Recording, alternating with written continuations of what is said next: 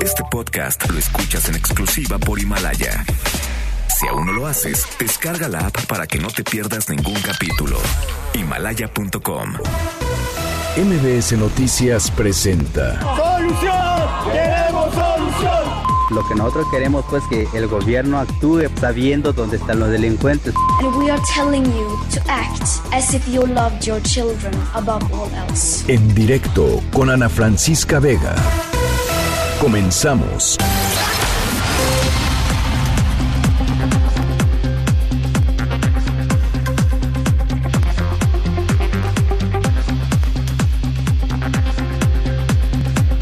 Son las 5 de la tarde en punto. ¿Cómo están? Me da muchísimo gusto que me acompañen aquí en directo a través de MBS Noticias. Yo soy Ana Francisca Vega y hoy es jueves 12 de marzo de 2020. Gracias a toda la gente que nos escucha desde Reynosa, Tamaulipas, a través del 1390 de AM por Notigape.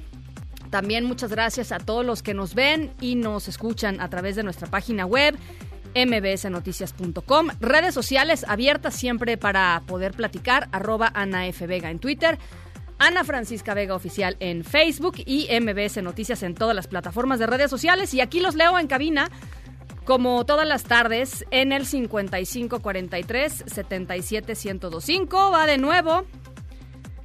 5543 77125. En directo.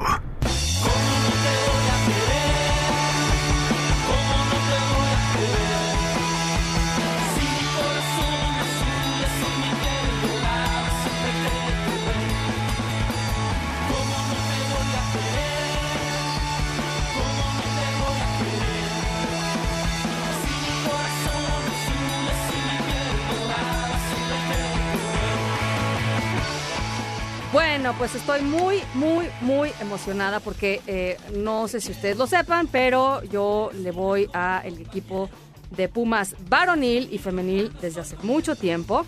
Eh, o sea que Goya, Goya.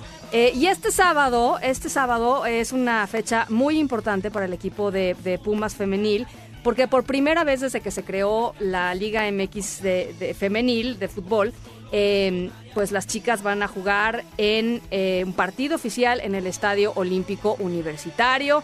Va a ser un momento súper, súper, súper emocionante y tengo además, eso me, me, llena todavía más de emoción en la línea telefónica, a Dirce Delgado, defensa central de Pumas Femenil. ¿Cómo estás, Dirce? Me da muchísimo gusto saludarte.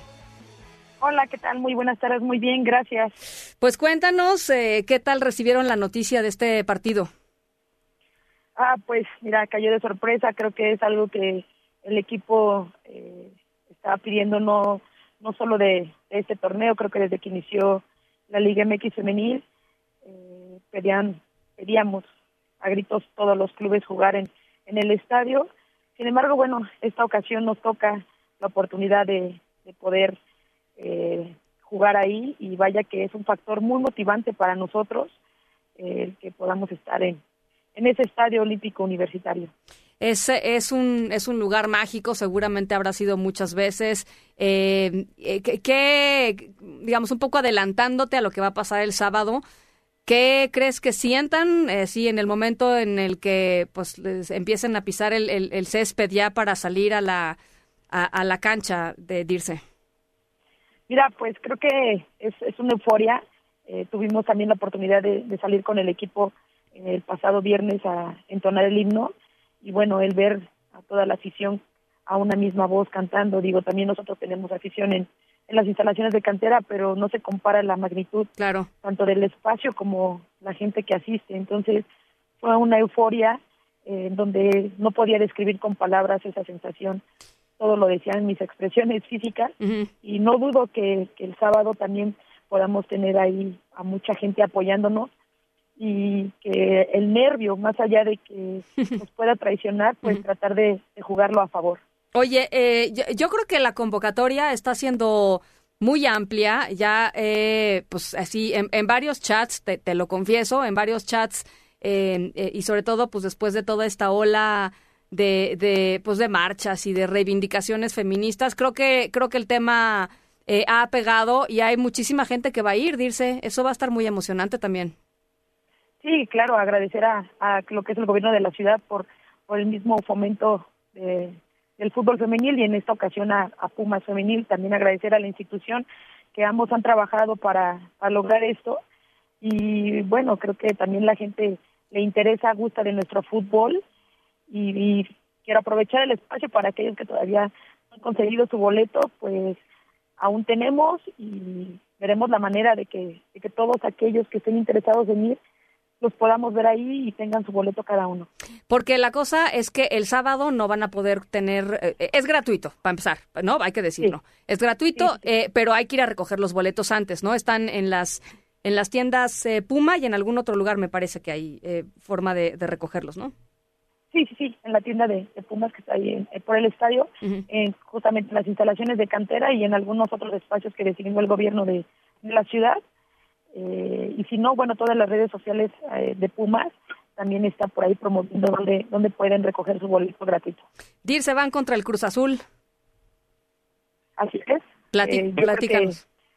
cualquier cualquier equipo no no no podemos eh, um, decir que es un eh, rival fácil yo creo que a estas alturas el nivel competitivo ha- se ha elevado es un equipo que está arriba de nosotros en la tabla sin embargo eh, pues tenemos nosotros también nuestras características nuestras fortalezas y que tenemos que contrarrestar al equipo desde el primer minuto para poder eh, asegurar el, los tres puntos. ¿Tú qué dirías eh, que, que es la característica más importante de un defensa central? Es, es, es una pieza clave, ¿no? En cualquier equipo. Uf, vaya que sí, creo que además del portero es una posición donde puedes eh, observar el panorama desde atrás y puedes ayudar al equipo a, a tratar de hablar en qué, de qué manera se está moviendo el rival.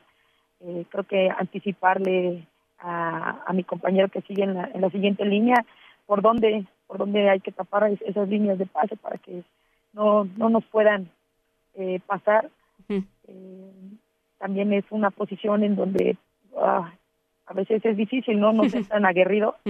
Pero bueno, como dicen, no puede pasar ni el balón ni la jugadora, los dos nada más, ¿no? Oye, eh, ¿y en qué momento, en qué momento descubriste o en qué momento te dijeron, no sé cómo fue, que tú eras defensa central? Porque, pues generalmente cuando la gente juega fútbol, eh, y, y yo te digo porque yo jugué fútbol muchos años, pues yo, yo desde chiquita sabía que era delantera, porque pues soy, soy chiquita, soy delgadita y pues te- tenía mucha agilidad como para moverme en el área, en el área chica y naturalmente pues iba para allá, corría rapidísimo e iba para allá.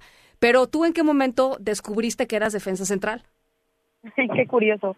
Yo no lo descubrí, me descubrieron. A ver, a ver, a ver, pero ¿cómo fue? Eh, un profesor de la Autónoma del Estado de México fue el que me dijo que pues yo tenía que ser defensa y pues de momento dije, no, yo no puedo ser defensa. Ajá. eso no, pero pues yo creo que él vio en mí esas características o esas cualidades que necesitaba y me fue eh, diciendo la, la parte táctica, la parte técnica y vaya que me acoplé demasiado, me gustó y creo que una de las partes por la que también eh, soy eh, defensa es que me gusta y tengo esa posibilidad de estar hablando en cancha y tratar de hablar lo más que pueda a, mis compañeras, darles la información y bueno, es, es- es la manera tan sencilla como el profesor dijo, tú vas a ser defensa y, y pues defensa soy. Oye, ¿y quién es tu jugadora favorita de, de, de ligas profesionales de- de- del mundo, digamos? Híjole, me la pones complicada. A ver, pues Creo inténtale. Lo que pasa es que admiro yo a cada una de mis compañeras, a cada una de mis colegas en, en esta profesión. Yo creo que todas tienen una característica en especial, pero pues y a, y cada una de ellas las admiro. Um, no puedo decirte un nombre en especial, incluso en el varonil tampoco. Admiro a todos y cada uno de mis compañeros y trato de aprender de todos algo. Bueno, pues ahí está Dirce Delgado, defensa central de Pumas de la Universidad de Equipo Femenil. Este sábado se van a medir contra el Cruz Azul como parte de la jornada 10 del torneo clausura 2020 de la Liga BBVA eh, em- MX Femenil. Yo les deseo todo el éxito del mundo, Dirce, porque como ya dije, soy Puma. Este, y, y espero que sea una gran experiencia y que pronto las podamos ver jugar continuamente en, en CEU como debe ser, en el estadio universitario.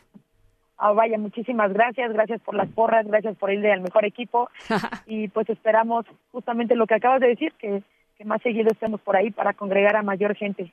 Un abrazo de Goya, ¿eh? Abrazo de Goya. Noticias en directo. La Secretaría de Salud de Querétaro confirmó un segundo caso de COVID-19 en el estado. Suman entonces 13 personas contagiadas de coronavirus en el país. Hacemos contacto con Cecilia Conde hasta Querétaro. ¿Cómo estás, Cecilia? Me da gusto saludarte. Buenas tardes. Hola, buenas tardes, Ana Francisca. Así es, Querétaro suma ya dos casos confirmados de COVID-19, los cuales fueron importados confirmó la Secretaría de Salud del Estado este jueves al mediodía. El primer caso confirmado fue este miércoles por la tarde y se trató de un hombre de 43 años, mientras que el segundo caso se confirmó este jueves por la mañana y se trata de una mujer de 64 años de edad, quien es la madre del primer paciente que fue confirmado con esta enfermedad. Vamos a escuchar lo que dijo Martina Pérez Rendón, directora de Servicios de Salud de Querétaro, respecto a estos Adelante. Se encuentra aislada en su domicilio, es un cuadro leve y se le han dado todas sus recomendaciones de manejo en aislamiento. Están identificados sus contactos y estamos haciendo seguimiento de los mismos hasta por 14 días hasta descartar la presencia de enfermedad en ellos. En tanto, el gobernador del estado, Francisco Domínguez Servién, señaló que los eventos masivos no serán suspendidos en Querétaro tras los casos confirmados ya que son importados y el protocolo federal marca que cuando sean bajo esas condiciones no deben tomarse esas medidas. Esta es la información desde Querétaro. Te agradezco mucho, Cecilia. Muy buenas tardes. Gracias, buenas tardes. Para las autoridades sanitarias eh, de México, en aproximadamente dos semanas eh, ya podría eh, pues haber una propagación eh, comunitaria de coronavirus, es decir, que no estaríamos hablando solamente, como nos acaba de decir Cecilia, por ejemplo, de casos importados de gente que venía pues del extranjero en algún vuelo y que trajo eh, el virus eh, el virus con ellos, sino ya de contagios locales entre entre ciudadanos. Aseguraron además que analizan qué tipo de medidas se tienen que tomar para contener el virus sin, sin causar, así lo dijeron, un daño innecesario a la economía. Rocío Méndez, ¿cómo estás? Buenas tardes. Muy buenas tardes, Ana. Hasta el día de hoy los casos de coronavirus son personas que contrajeron la enfermedad en Asia, Estados Unidos o Europa pero México podría pasar a la etapa de transmisión de persona a persona en los próximos 15 días. Escuchemos al doctor Hugo López Gatel, subsecretario de Prevención y Promoción de la Salud. Adelante. Detectamos el primer caso el 27 de febrero. Habíamos calculado hasta 40 días antes de que llegáramos a la fase de transmisión comunitaria. Sin embargo, si tomáramos la experiencia de Europa o el de Estados Unidos, es probable que tuviéramos 30 días. Esto quiere decir que de aquí a 15 días aproximadamente podríamos estar en una fase de transmisión comunitaria. No debe resultar o haber ninguna inquietud de que por qué México tiene poquitos casos mientras Estados Unidos ya tiene más de mil. Esta es la realidad y estas es las fechas. En el momento, en el minuto en que detectáramos que hemos entrado a transmisión comunitaria, lo vamos a decir porque es indispensable como parte de la respuesta científica y técnica entonces, Ana, a finales de marzo podría valorarse otro tipo de medidas de contención como filtros escolares y laborales, posibles restricciones a congregaciones masivas como festivales, conciertos o maratones. Un factor importante, dicen las autoridades, es el carácter nacional o mundial de al menos 800 actos masivos en puerta en las próximas semanas en todo el país.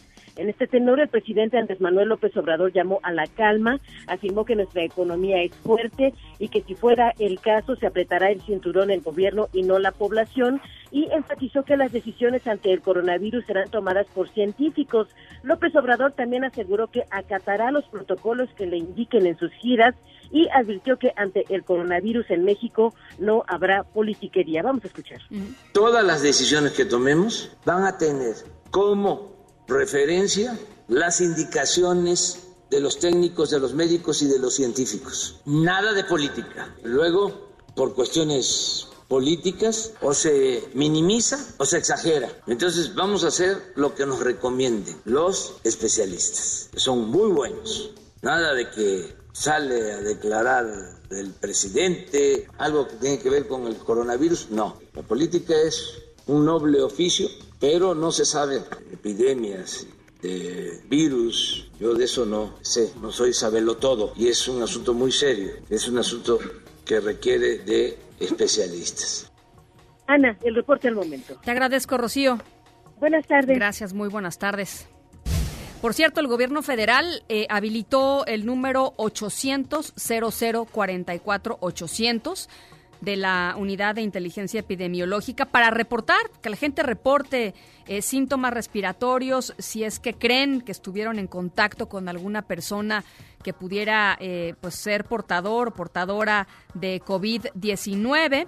Eh, y aquí en directo el equipo hizo un ejercicio, hicimos un ejercicio desde anoche de estar marcando ¿no? a, este, a este número para pues, ver qué respuesta se tiene cuando uno habla en, el ejercicio hipotético de que uno se sintiera mal eh, y esto es lo que lo que hemos obtenido. Intento uno.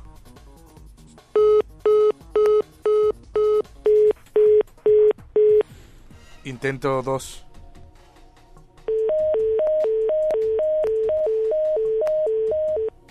Intento tres.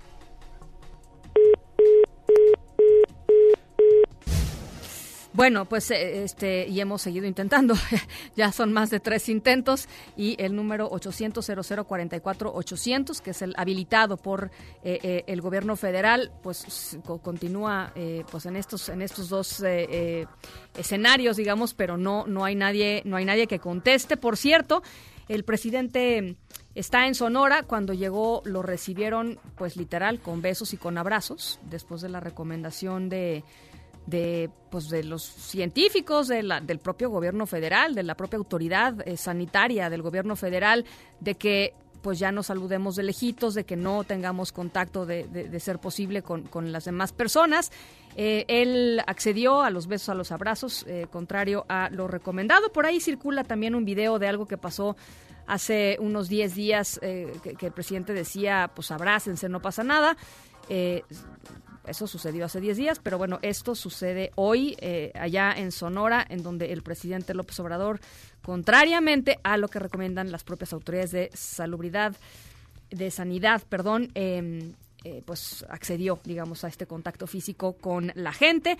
Y bueno, pues ahí dejamos, ahí dejamos esto. Por cierto, eh, los pasajeros que están llegando al Aeropuerto Internacional de México desde países donde hay alerta por coronavirus acusan que hay falta de controles sanitarios. Ernestina Álvarez, platícanos. Así es, te saludo a ti, a los amigos del auditorio y te informo que pasajeros que llegan a la Terminal 1 del Aeropuerto Internacional de la Ciudad de México provenientes de países que han declarado emergencia por coronavirus no son sometidos a un control sanitario más allá de los trámites de migración. Osvaldo Villamil llegó la tarde de este jueves proveniente de Lima, Perú, donde se han cancelado incluso eventos públicos por COVID-19 y señaló que el personal del aeropuerto mexicano sí tiene cubrebocas, pero a los pasajeros pues no les hacen preguntas sobre su estado salud. Escuchemos. Realmente no noté gran diferencia. Pues obviamente todo el personal se encuentra con tapabocas, etcétera, pero no hay gran diferencia. ¿A ti te revisaron o te hicieron algún cuestionario? No, eh, a mí no. Por su parte, David Colmenares llegó de Bogotá, Colombia, país en el cual existe una emergencia sanitaria por COVID-19. Dijo que a su arribo no los cuestionaron ni los revisaron por esta enfermedad, que ya es una pandemia internacional. Escuchemos. Eh, Colombia. ¿Notaste alguna diferencia ahorita en tu llegada? No, la verdad no. ¿Los revisaron a ustedes? ¿Les hicieron algún cuestionario? No, de coronavirus no. Personal de toboganes, que son quienes reciben a los pasajeros de los aviones y sobrecargos, señalaron que este jueves les avisaron que van a cambiar los protocolos de arribo, sobre todo los que provienen de Europa y Asia, pero aún no les explican en qué consisten esos cambios. Autoridades del Aeropuerto Internacional de la Ciudad de México informaron que las medidas extraordinarias que se tomen deben ser emitidas y coordinadas por la Secretaría de Salud Capitalina. También le cuestionamos a esta dependencia y nos mandó un protocolo de actuación y prevención ante la propagación de COVID-19, la cual dice se aplica durante el trayecto del vuelo dentro del aeropuerto y a pasajeros asintomáticos que provengan solo de China, Corea, Italia, Irán, Francia, Alemania, España y Japón. Señalan que al arribo del avión se solicita a la tripulación información del estado de los pasajeros y reporte de algún caso con síntomas a través de un certificado de salud. Posteriormente se realiza la revisión con cámaras termográficas para detectar a alguna persona con 37.5 grados centígrados o más de temperatura y después con termómetros infrarrojos para la medición exacta en esta situación de sospecha. Este protocolo también incluye que se estén transmitiendo materiales audiovisuales de apoyo en las dos terminales y el número telefónico precisamente que tú ya mencionabas, el 800 0044 800. Sin embargo, pues en estos recorridos que realizamos, estos materiales audiovisuales no están y pues en este número tampoco contestan. Tampoco te contestaron a ti, Ernestina. No, tampoco nos contestaron. Bueno, pues ya son varios ejercicios los que los que hicimos entonces. Bueno, eh, y, dime una cosa, eh, con respecto a los vuelos, que yo sé, son cientos de vuelos que vienen de Estados Unidos a México, ¿algún protocolo particular? ¿No? No, no existe ningún protocolo. De hecho, ellos señalan que son solamente el tema de migración.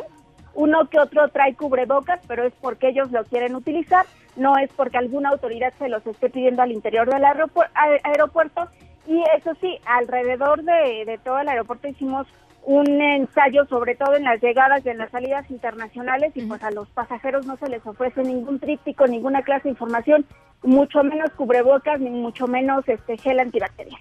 Oye, eh, porque, a ver, entonces nada más para eh, eh, quedar muy claros, los nuevos protocolos que se van a implementar son para vuelos que vengan de China o de, de algún de los países europeos, digamos, que están más afectados por, por, esta, por este coronavirus?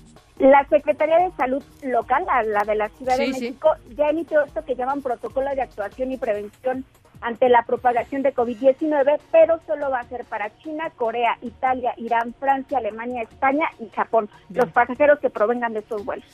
Bueno, pues pendientes, por supuesto. Ernestina, muchas gracias. Buena tarde. Muy buena tarde. Por supuesto, eh, y hablando de Estados Unidos, eh, el embajador Landó ah, habló, eh, dijo que el pues, esencial trabajar juntos eh, y que las fronteras son una pieza clave no nada más para pues para efectos de, coordinar una política migratoria adecuada, sino sobre todo en estos momentos para evitar la propagación del coronavirus. Esto fue lo que dijo. Para ambos países no nos conviene tener fronteras completamente abiertas. Ahora lo vemos con el virus ah, y, ojalá eh, eso ah, podamos encontrar y colaborar de forma muy estrecha en lo del virus también, porque cuestiones de salud mm, no les importa el partido político, las fronteras tenemos que realmente estar en eso de forma conjunta. Y bueno, pues e, e, efectivamente sí, sí, el tema del coronavirus y de la respuesta del gobierno federal frente a esta, pues esta amenaza, eh, a esta pandemia declarada por la Organización Mundial de la Salud, se ha, se se ha comenzado a politizar y eso es una muy mala noticia porque una vez que el tema comienza a politizarse, pues la objetividad empieza eh, a, desaparecer en torno a lo que tendría que estar haciendo efectivamente no nada más el gobierno federal, también los gobiernos estatales, por supuesto, los gobiernos municipales, es decir, esto es una, una tarea de todos. Eh, y, ya pues ahí comienzan a haber signos eh, de, de, una polarización, esta polarización que está por todos lados de la vida pública mexicana. Bueno, pues este es otro tema que evidentemente que evidentemente se mete en esa canasta eh, y desde la oposición, desde la oposición política comienzan a surgir voces críticas hacia la actuación de eh, pues de la de la administración pública federal porque dicen que no hay un plan claro, que no hay un plan transparente eh, que garantice la salud de los mexicanos ante esta, ante esta pandemia. el que vamos a escuchar es el coordinador del PAN en la Cámara de Senadores, Mauricio Curi. Una pandemia se enfrenta con políticas públicas bien diseñadas que se, tomen, a tiempo, con diagnósticos claros. Aquí no hay diagnóstico, políticas públicas y vamos tarde. Esta crisis afecta a la salud de las y de los mexicanos. Pone en riesgo la vida especialmente de 9.8 millones de adultos mayores. Urgimos a tomar con seriedad el llamado de la Organización Mundial de la Salud y asumir la responsabilidad. Y esta es la voz de, Ángel Ávila, dirigente nacional del PRD. Sí, todavía existe PRD, o sea, hay que, todavía él es el dirigente nacional del PRD y esto fue lo que dijo. Aquí el gobierno mexicano sigue pasmado, sin informar verdaderamente a los ciudadanos sobre la situación del coronavirus en México. Es absolutamente poco creíble que el gobierno diga que en México, siendo un país tan amplio, tan grande, con eh, muchas llegadas de vuelos internacionales, tenga solamente 12 casos, mientras que países más pequeños como Filipinas o Costa Rica, uno tenga 52 y el otro 25. Hemos platicado eh, pues durante toda esta semana y parte de la pasada de eh, la cancelación de eventos grandes y eventos masivos alrededor del mundo, la cancelación de las ligas eh, de fútbol europeas, de la NBA en Estados Unidos, los grandes eventos de, tecnología mundiales. Y en México se, se, anuncia la cancelación, la primera gran cancelación de un evento importante. es la, la Secretaría de Turismo que pospuso la 45 edición del Tianguis Turístico, originalmente programado del 22 al 25 de marzo marzo en Mérida, Yucatán. Eh, así lo anunció el secretario de Turismo, Miguel Torruco. Todavía no existe el llamado por parte de la Secretaría de Salud, como lo dijeron el día de hoy en rueda de prensa con el presidente de la República. Estas acciones las estamos tomando en consideración, pero en materia de tianguis, al estar presentes 46 naciones, ahí sí ingresa el criterio por medio del cual estamos posponiéndolo para el mes de septiembre. Y bueno, hay, ah, hay dos ah, anuncios importantes eh, eh, esta tarde. La UNAM hace unos momentitos anunció un plan de contingencia para evitar la propagación del COVID-19. Entre estas medidas indican que a partir del 23 de marzo van a cancelar eventos masivos como conciertos o entregas de diplomas. Y además desde el 19 de, marzo, que es justamente el próximo jueves, es decir, en una semana van a cancelar viajes al extranjero. También alistan un proyecto para que dependiendo de, de cómo vaya avanzando esta contingencia sanitaria, alumnos y profesores puedan trabajar desde casa. Y el TEC de Monterrey también hace unos minutitos informó que van a cancelar clases presenciales en preparatoria, en eh, universidad y en posgrado a nivel nacional a partir del martes 17 de marzo. Eh, e iniciarán programas virtuales de continuidad académica en línea a partir del lunes 23 de marzo. Eh, por supuesto, vamos a estar comunicando todo lo que vaya saliendo con respecto a pues esto a las cancelaciones y a las postergaciones y al trabajo al trabajo desde casa en fin eh, lo que sí va a, continuar por lo menos hasta el momento y, se preguntó se preguntó esta mañana en la conferencia mañanera es el Vive Latino aquí en la Ciudad de México. Todo sigue en pie para que este fin de semana se realice eh, el Vive Latino. Pues la, la, la, visión desde la Ciudad de México es que ya es demasiado tarde para cancelarlo. Eh, y, va, va a ocurrir este pues, enorme festival de música. Em, lo que sí se suspendió también por este brote de coronavirus y por las restricciones de vuelo que tomó Estados Unidos con aviones procedentes de Europa fueron los Juegos de la Selección Mexicana, los que tenía programados para el 26 y el 29 de marzo frente a la República Checa y frente a Grecia. Estos eran partidos amistosos de fecha FIFA a disputarse en Estados Unidos. Esto es parte del panorama noticioso de hoy. Eh, por supuesto, hay muchísima más, eh, muchísima más información que vamos a ir, que no tiene que ver con el, con el coronavirus necesariamente. Vamos a irla platicando poco a poquito a lo largo de este, de este programa. Por lo pronto, nos vamos a la pausa. Son las 5 con 27. Al regresar, las elecciones generales de la OEA se van a poner buenas. Regresamos. En un momento continuamos en directo con Ana Francisca Vega. Dividiendo el aire para estar más cerca de ti.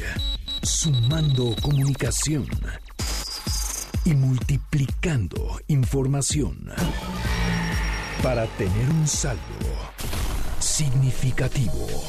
102.5 MBS Noticias. Continúas escuchando en directo con Ana Francisca Vega por MBS Noticias.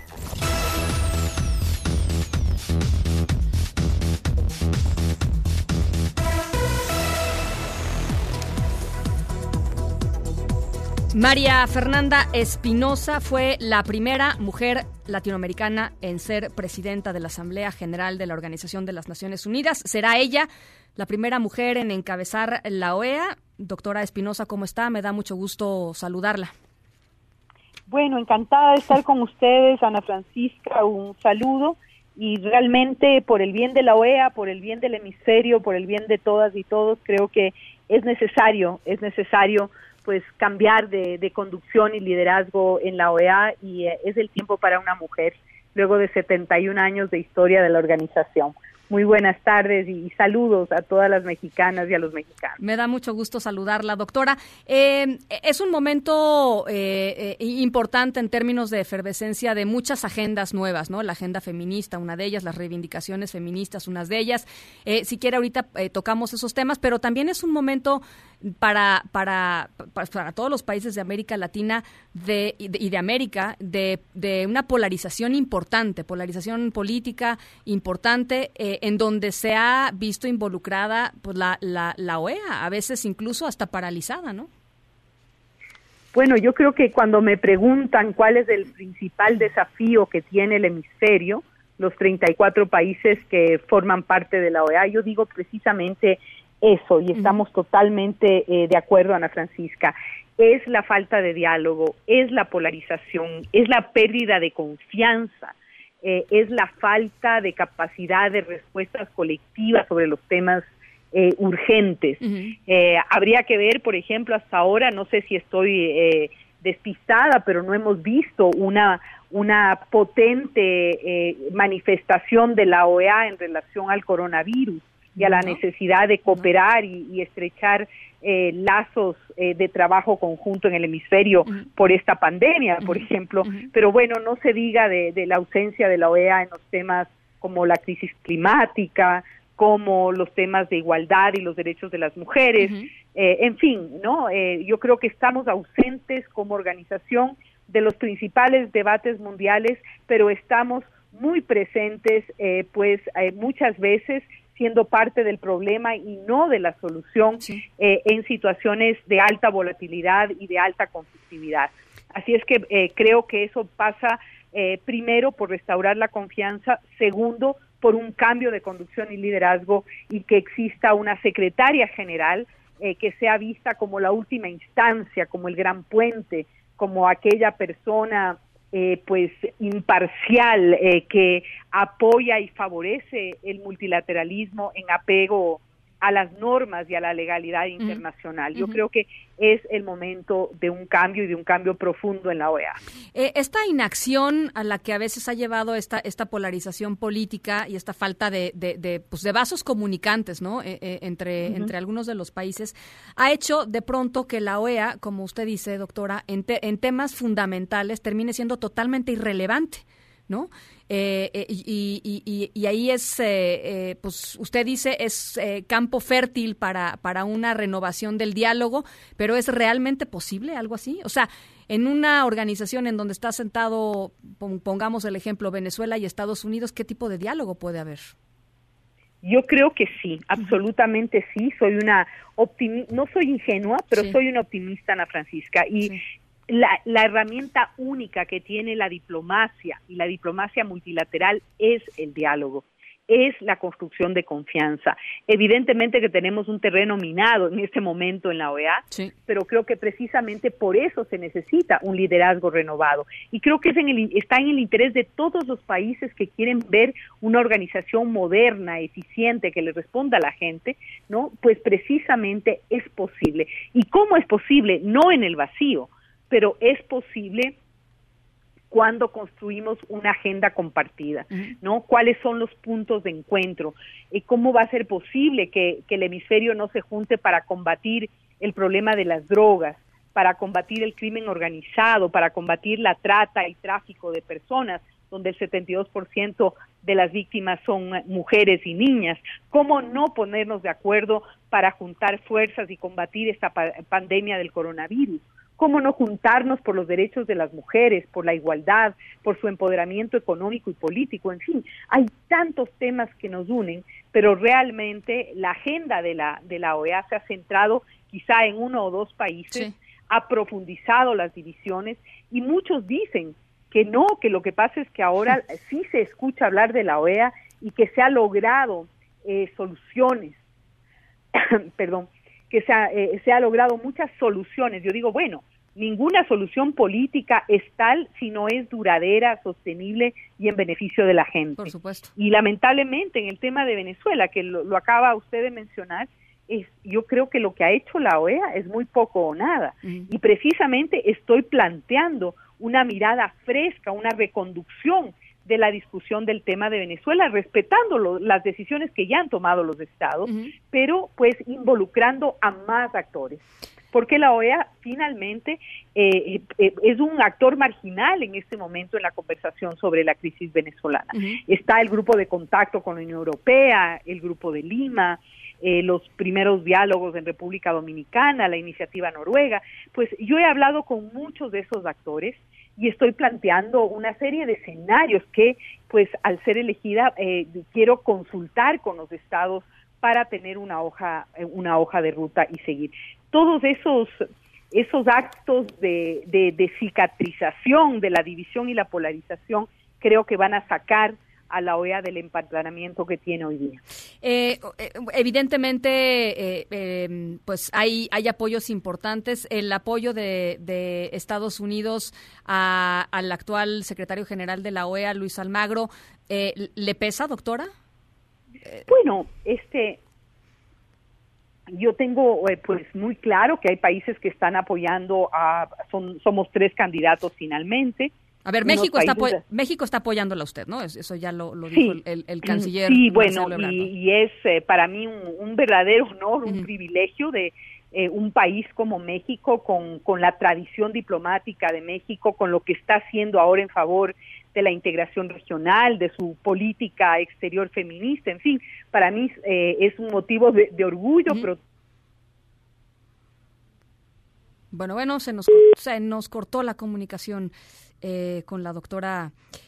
em, ¿Se nos cortó? Sí, ¿no está? María Fernanda Espinosa, eh, candidata a secretaria general de la OEA, en este proceso eh, bien interesante, en donde ya les decía Luis Almagro, eh, eh, chileno, ¿no está todavía? No, ahorita nos la, nos la vuelven a poner, eh, pues quiere reelegirse otra vez, pero la verdad es que si revisamos lo que ha pasado en los últimos años en la organización de las de las de, de los Estados Americanos, pues ha sido un, un verdadero impasse en algunos de los temas más importantes eh, y algunos de los observadores internacionales en torno a todos estos procesos dicen parte del impasse tiene que ver justamente con el liderazgo de Luis eh, Almagro. Recuperamos ahora sí a la doctora María Fernanda Espinosa, eh, candidata a secretaria general de la de la OEA y nos decía doctora de pues del apoyo de, de México, ¿no? A su candidatura. Bueno, y de, y de muchos otros países. Usted me preguntaba, eh, Ana Francisca, si es que me pesa el, el, el apoyo de Estados Unidos al actual secretario general. Y debo decir que yo respeto las decisiones. Se nos volvió, se nos volvió a ir eh, la, la candidata eh, a secretaria general de la OEA, poeta, por cierto, eh, y, y como les decía, la primer mujer am, latinoamericana de ser presidenta de la Asamblea General de, la, de las Naciones Unidas. Apenas el año pasado eh, sucedió, sucedió eso y después de todo esto, eh, eh, ecuatoriana ella, después de todo esto decidió lanzarse a la candidatura de la, pues, la Secretaría General de la Organización de los Estados Americanos. La tercera es la vencida, doctora. La tercera es la vencida, Ana A Francisca. ver, Aquí venga. estamos, por supuesto. A ver, eh, nos decía, entonces, hay, hay una cantidad importante de países que está, que está apoyando este cambio, digamos, de, de liderazgo. Claro que sí, y, y pues en el caso de Estados Unidos y en el caso de otros países que están apoyando a los otros candidatos, mi respuesta es muy firme y muy clara. Si soy elegida secretaria general de la OEA, trabajaré con todos los estados, con aquellos que votaron por mí y con los que no lo hicieron.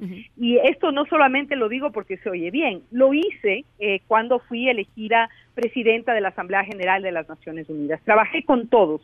Creo que no hay un solo estado de los 193 que pueda decir me sentí excluido o fui tratado de manera injusta o la presidenta eh, tuvo preferencia por, por un estado por otro. Es decir, yo conozco bien el entorno y los entornos multilaterales, estoy eh, eh, entrenada para trabajar con todos, pero sobre todo con eh, pues hacer de puente para, para lograr acuerdos, consensos, para procesar de manera respetuosa las diferencias y los disensos.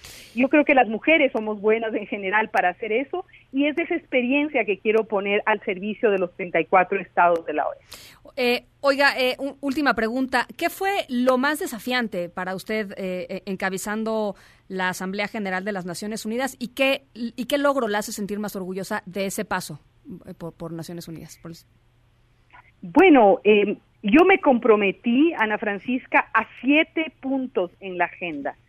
Los siete puntos y mis planes de trabajo en los siete puntos que fueron acordados con los estados lo dice a cabalidad, ¿no? Eh, una de las cosas eh, de las que pues me precio eh, es haber puesto en el centro de la agenda eh, de Naciones Unidas el tema de mujeres en el poder, es decir, de la participación política de las mujeres y eh, la invitación a las mujeres jóvenes que quieren entrar en el mundo de la política. Hice eso, eh, de, esa tarea, un, eh, un denominador común en todo el trabajo de la Asamblea General. El segundo tema, que puede parecer menor, pero me impuse erradicar los plásticos de uso único de, de las Naciones Unidas, Ah, de su bueno. oficina principal. Qué bien. Y eh, lo logré. Me decían, eso es imposible Ajá. por el sistema de compras públicas que tiene, de compras que tiene la ONU, pues los códigos Mucha de burocracia, acá, ¿no? Mucha acá. burocracia. Y lo logré, lo logré hacer. Eh, si ustedes entran a cualquiera de las oficinas eh, de la de la ONU en Ginebra, en Nueva York, verán que no se utiliza más eh, plásticos eh, de uso único. Eh, incorporé el trabajo sobre el rol de los jóvenes en la construcción de paz y seguridad eh, con un programa tremendamente ambicioso que permaneció y quedó este, eh, como legado en la, en la organización. Eh, me impuse aprobar el Pacto Mundial por una Migración Ordenada, Segura y Regular y el Pacto Mundial de los Refugiados y lo, lo logré, un trabajo sobre migración y refugio que ahora continúa. En fin, los siete temas a los que me comprometí los cumplí a cabalidad con el apoyo de todos los estados, de los 193.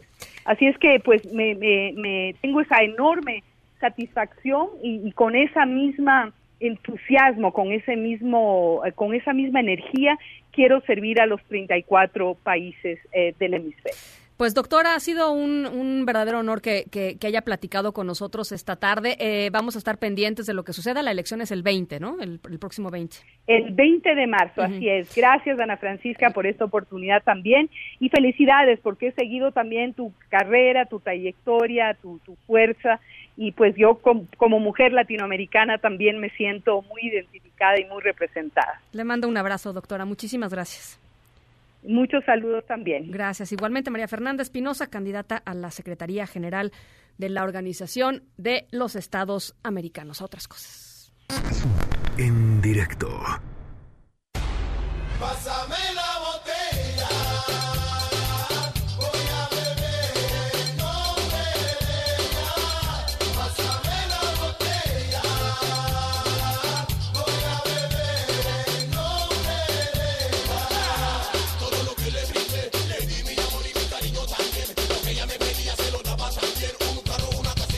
quién le dio de vu esta canción? Este. Yo levanto la mano, la verdad. Bueno, estamos escuchando Pásame la botella, evidentemente, de Match and Daddy. Eh, nuestra historia sonora de hoy tiene que ver con una gran noche de Año Nuevo. Eh, música, amigos, por supuesto, una que otra, una que otra copita. Eh, al otro día, pues la verdad, andaba medio borroso lo que hizo este, eh, este hombre de nombre Peyton Hag. Eh, revisó pues un poco sus cosas, ¿no? Y vio que no había nada fuera de lo normal. Eso pasó, pues obviamente, en Año Nuevo, hace unos meses. Pero ¿qué creen? Pues resulta que sí hizo algo y que lo arrastró todo este tiempo. Ya verán al ratito de qué, de qué se trata. Por lo pronto los dejamos con esta canción que seguro a muchos les traen algunos recuerdos que no necesariamente quieren recordar, ¿no? Muy, muy vivamente. O tal vez sí, no sé. Aquí está, pásame la botella.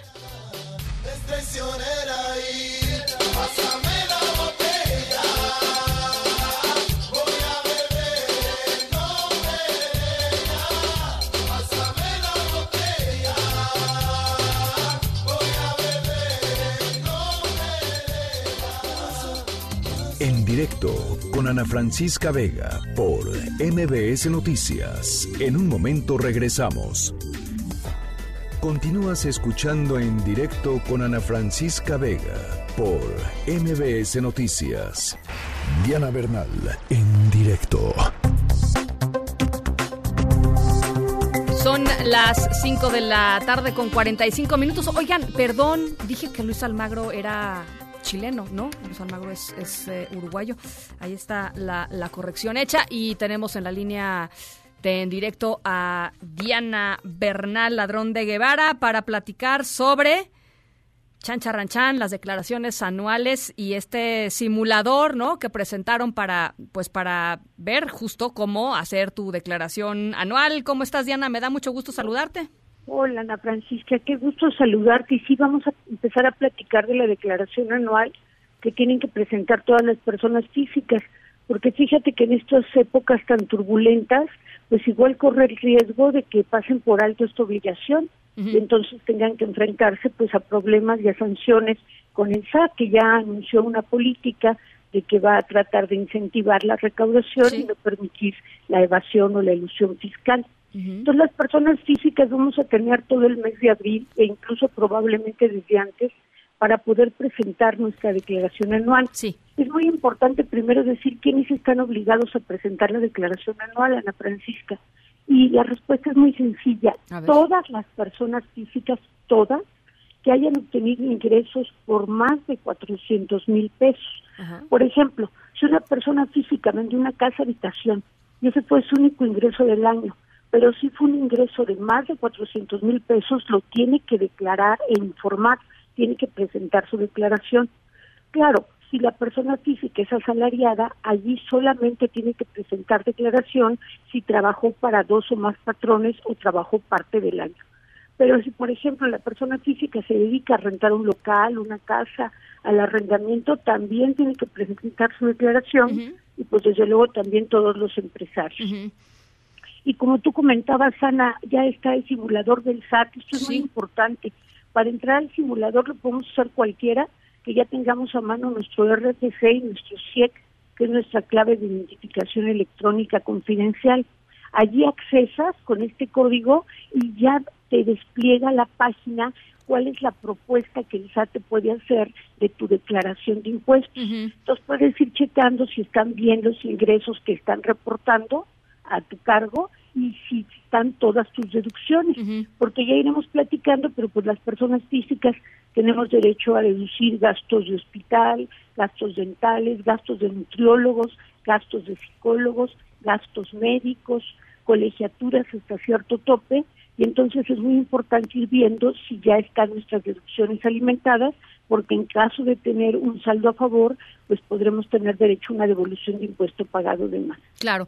Oye, Diana, eh, yo creo que una de las cosas que más, pues no sé, se pregunta toda la gente frente a este asunto de las declaraciones, eh, y creo que parcialmente lo responde el- el- este asunto del simulador, es si para hacer tu declaración siempre tienes que contratar a alguien o si la puedes hacer tú solo.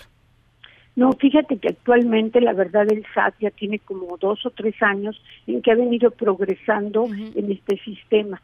Prácticamente como ahora todo es electrónico, Ana Francisca, ya todo está cargado. Por ejemplo, si yo obtuve ingresos, por decir, por 600 mil pesos el año pasado y tuve gastos médicos y los pagué como los tengo que pagar por cheque, por transferencia electrónica y el doctor me pidió un CFDI, ya va a aparecer allí mi deducción. Claro. Sea, el Entonces, sistema, lo, el sistema jala, digamos, todo esto está electrónico y el sistema ya jala tus, tus ingresos y tus deducciones. Exacto. Ajá. Y tú nada más le puedes, si estás de acuerdo, le das enviar. Y si no estás de acuerdo, puedes ir desechando ciertas partidas. Ahora hay casos más complejos en donde sí a veces se requiere, o en muchas ocasiones se requiere el apoyo o del propio SAT o de la Procuraduría de la Defensa del Contribuyente, que ambas instituciones de manera gratuita apoyan a los contribuyentes a presentar sus declaraciones. Y la Procuraduría de Defensa del Contribuyente responde eh, eh, preguntas desde las más básicas hasta las más complejas. Exacto, tiene un centro de atención telefónica, al que no me acuerdo el teléfono, pero Ahorita lo pueden lo- ver en su página Sí, lo- en la página de Prodecon. Ajá. Y no solamente eso, Ana Francisca, tú puedes ir y decir, quiero presentar mi declaración anual, y no importa lo que hayas ganado, ellos te apoyan y te la presentan de manera totalmente gratuita. Allí mismo acceden en la computadora con tus datos a tu portal y checan la declaración y si están de acuerdo, la envían. Bueno, pues eh, ahí está. Oye, importantísimo platicar de todos estos temas, Diana. Eh, yo creo que es una de las cosas que más le empiezan a generar angustia a la gente conforme va acercándose Sí. abril, ¿no? Sí, a uno todo empieza así mundo, como... hasta a mí que soy experta en impuestos. Exacto, uno empieza así como a decir, ay Dios mío, este que todo salga bien. Eh, y bueno, a ver, es prodecon.gov.mx, ahí pueden ver eh, exactamente todo lo, y hay un chat en línea que les puede responder algunas de las preguntas 24 de lunes a viernes de 9 a 5 de la tarde. Eh, Diana, pues sigamos conversando sobre, sobre esto conforme se vaya acercando eh, el tiempo, pero por lo pronto ya es, ya es importante ir poniendo la cabeza en eso eh, e ir eh, eh, pues jugando, digámoslo así, con el simulador, ¿no?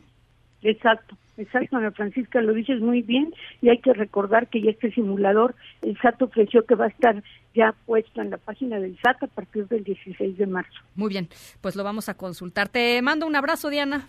Un abrazo, Ana Francisca, que estés muy bien. Buena tarde. Buena tarde, buen jueves, las 5 con 50. Vamos a hacer una pausa, regresamos con más. En un momento continuamos en directo con Ana Francisca Vega. Continúas escuchando en directo con Ana Francisca Vega por MBS Noticias.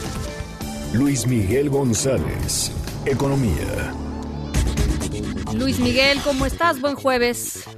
Buen jueves. Para por decirlo nosotros. de alguna manera. Eh, bueno, pues este, pues, pues sí, te deseo buen jueves. Este, no ha sido buen jueves para los, para los mercados internacionales. ¿Qué, qué, qué impacto lo que está sucediendo, no? Eh, lo, lo habíamos comentado el martes. El, el no saber qué está pasando está provocando un montón de reacciones, no solo de los mercados, sino de los liderazgos políticos, que de alguna manera agravan la crisis. Se tenía muchísimas expectativas ayer del mensaje que daría Donald Trump, como diciendo el líder de la economía más importante del mundo, un empresario que cuando menos de economía sí sabe, puede marcar una tendencia, aplacar eh, con el anuncio de prohibir los vuelos de Europa, simplemente le quitó el último alfiler a muchos de los temas que colgaban y se vinieron abajo. Habíamos hablado de contagio de turismo, de commodities, petróleo. Ahora ya podemos hablar con toda la propiedad de contagio también al sector bancario. Sí. Eh, se están desplomando acciones de bancos. Todo el mundo dice, vamos a esperar qué pasa después de que se acabe la tormenta. No, o sea, ya estamos en pánico, pero vamos dejando que pase la tormenta. Ya no hay nada que hacer y esperaremos literalmente a que escampe. Ahora, eh, esperar a que escampe, no sabiendo, pues literalmente de qué tamaño es la es la tormenta, pues es, es, es una apuesta riesgosísima, ¿no? Sí. O sea, tengo la impresión que hay dos hay dos riesgos, el no hacer nada o el salir con una ocurrencia pensando que eso resuelve las cosas. Eh, lo hemos comentado, parte de lo peculiar de esta crisis es que no ni la política monetaria convencional sirve ni la política fiscal. Jerome Powell, el presidente de la Fed, decía con mucha claridad, bajar la tasa de interés no hace que se reduzca la tasa de contagios y tampoco puede hacer que la gente que no puede entrar a una fábrica en una zona caliente empiece a, a fabricar lo que no está produciendo. Sí, sí. Ese es parte del problema que estamos viendo ahorita. Eh, eh, eh, a ver, eh, y, y se puede, digamos que se puede agravar con, con, con declaraciones eh, parecidas a la de Trump de, de ayer por la noche, ¿no? O sea, otros países que comiencen a, a tomar medidas que quizá no se vean como las mejores medidas en términos, este, pues no sé, financieros, económicos, incluso estadísticos, y ahí sí, pues la, la bajada va a estar difícil de frenar. Sí, en el caso de México, porque seguramente muchos están bueno, mucho hablar del mundo, pero ¿qué pasa con México? El tipo de cambio se fue muy arriba al empezar la jornada y se moderó la caída, se corrigió, en parte porque el mecanismo de coberturas cambiarias que se había anunciado entró en operación. Se lograron operaciones por dos mil millones de dólares que suavizaron, digamos, la caída. Hay que aclarar, no son reservas lo que se gasta, sino promesa de venta a futuro. La operación se hace en pesos mexicanos. Bueno, Luis Miguel, entonces, eh, para el bolsillo de los, pues de, de todos nosotros, de los que nos están escuchando, ¿qué, qué, Pues, ¿qué? ¿Qué en este escenario? ¿Qué, qué se Yo hace creo en que dos cosas. No tomen ninguna decisión precipitada, ni compren ni venda dólares, no se endeuden. Acérquense a alguien que tenga cierto conocimiento del tema, al que le tengan confianza y déjense aconsejar, no para tomar decisiones, sino para saber cuándo empiezan a actuar. Este, este asunto de, com- de comprar dólares, ¿no? Y, y tienes sus ahorritos y vas y compras dólares, no, la verdad es que nunca funciona para la gente. O sea, esto, es- esto funciona para la gente que, que tiene grandes capitales, no, no, para, Totalmente. no para alguien que, que, que tiene unos ahorros en su cuenta de banco. ¿no? Totalmente. Eso es importante decirlo. Bueno, pues eh, ahí estamos, Luis Miguel. Bueno, ¿Eh? Te mando un abrazo. abrazo. Buen fin de semana. Luis Miguel González, director editorial del periódico El Economista. Nos vamos a otras cosas. En directo.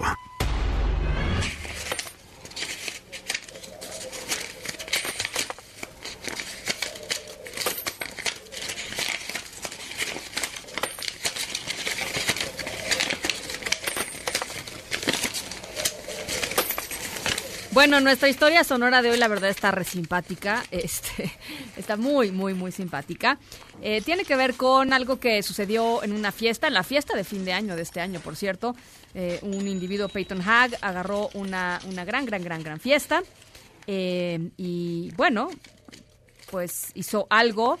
Él pensó que todo bien, ¿no? O sea, que simplemente había sido un, buen reventón, ¿no? Que no había eh, pasado a mayores. Pero la verdad es que fue arrastrando eh, algo durante todos estos meses y se acaba de dar cuenta de lo que fue. Tiene que ver con dinero. Eh, en, un, en un ratito más les platico que él es de Minneapolis, eh, allá en Estados Unidos.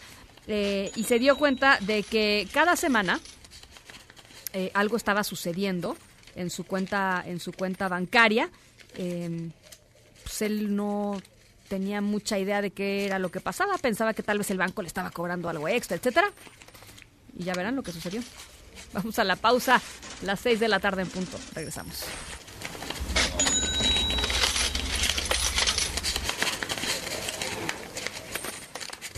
En un momento continuamos en directo con Ana Francisca Vega. Una voz con transparencia. ¡Solución! ¡Queremos solución! Una voz objetiva. Lo que nosotros queremos pues que el gobierno actúe sabiendo dónde están los delincuentes. Una voz plural. And we are telling you to act as if you loved your children above all else. Esto es En Directo con Ana Francisca Vega. En directo, MBS Noticias. Son las 6 con 5. Gracias por seguir con nosotros aquí en directo a través de MBS Noticias. Yo soy Ana Francisca Vega y hoy es jueves 12 de marzo del 2020. Gracias a toda la gente que nos está escuchando y nos está viendo a través de nuestra mm, página web mbsnoticias.com. Ahí estamos totalmente en vivo, la transmisión de lunes a viernes de 5 a 7 de la tarde. Gracias a toda la gente que nos sigue desde Torreón, Coahuila en el 91.1 Q y desde Zacatecas a través de Sonido Estrella en el 89.9. Gracias también a todos los que nos escriben todas las tardes a través de nuestro número de WhatsApp 5543 77 1025. Ahí les va de nuevo 5543 77 1025. Vamos a estar platicando sobre pues sí, sobre coronavirus, algunas de las preguntas esenciales y sobre todo tratar de responder, pues quizá, eh, pues de la manera más objetiva y sin exageraciones ni ni disminuciones de la importancia del tema, eh, con un médico internista, un infectólogo eh, importante aquí, aquí en México. Y también vamos a estar platicando sobre el patriarcadómetro. Ándale, Michael, para que lo respondas, ¿eh? El patriarcadómetro. Eh, un poco para, pues para saber este proyecto interesante de cómo ir midiendo pues las ideas machistas en nuestra sociedad, cómo reconocer las ideas machistas y cómo combatir las ideas machistas. Así es que tenemos todavía muchísimas, muchísimas cosas que ver eh, eh, hoy y que platicar hoy. Así es que nos vamos por lo pronto con nuestro resumen. Noticias en directo. Un eh, nuevo caso de coronavirus confirmado en el país. La persona infectada está en el estado de Puebla. Con este caso se sumarían ya eh, 14 personas con eh, confirmación de COVID-19. Hacemos contacto contigo, Erika Almanza, hasta Puebla. ¿Cómo estás? Me da gusto saludarte. ¿Qué tal, Ana? Un saludo a ti a todo el auditorio. Pues efectivamente, la Secretaría de Salud del Estado confirmó un nuevo caso de coronavirus en la entidad. Se trata de un hombre de 31 años que retornó a Puebla tras visitar diversos países afectados y presenta un cuadro leve de enfermedad, por lo cual, bueno, permanece aislado en su domicilio, según informó en conferencia de prensa el secretario de Salud, Jorge Humberto Uribe Tellez. En este sentido, eh, pues lo que destaca es que el paciente visitó España, Francia, Bélgica, Ámsterdam y después volvió al primer lugar. Posteriormente regresó a México el pasado 9 de marzo, siendo en el transcurso del viaje cuando comenzó a presentar síntomas, después de hacer los exámenes correspondientes, fue que se detectó esto. Es parte de lo que menciona en este sentido el funcionario.